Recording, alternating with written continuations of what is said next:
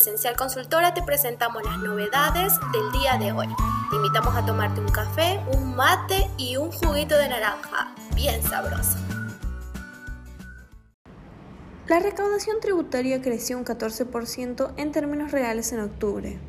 Según el Centro de Economía Política Argentina, puntualiza que este rendimiento se relaciona con una mejor evolución de la recaudación del impuesto a las ganancias, una menor caída de IVA por el impacto positivo por tercer mes consecutivo de la recaudación del impuesto a los bienes personales. Agrega que en octubre las transferencias a las provincias le ganan a la evolución de la inflación, pero caen en términos reales en los recursos de IVA, una de las dos principales fuentes de financiamiento. El CEPA indicó que considerando las transferencias de coparticipación, la caída de la recaudación por IVA se encuentra en torno al 6,9%. Esto muestra la actividad del mes anterior de la recaudación atado a la capacidad de pago en el mes de octubre. El dato implica volver a niveles similares a los de febrero, 6.0%, no afectando a la pandemia. Asimismo, octubre muestra el mejor registro, desde la fuerte caída del 34,2% en mayo.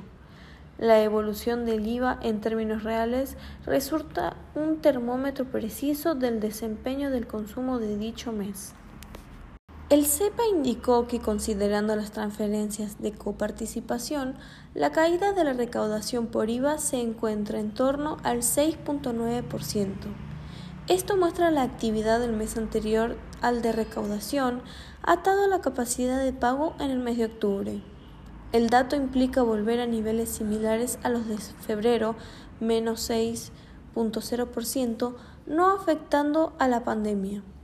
Asimismo, octubre muestra el mejor registro desde la fuerte caída del 34,2% en mayo. La evolución del IVA en términos reales resulta un termómetro preciso del desempeño del consumo de dicho mes. Moratoria ampliada 2020 se oficializa la prórroga por parte del Poder Ejecutivo al 30 de noviembre del 2020. Procedimiento fiscal, decreto 833-2020.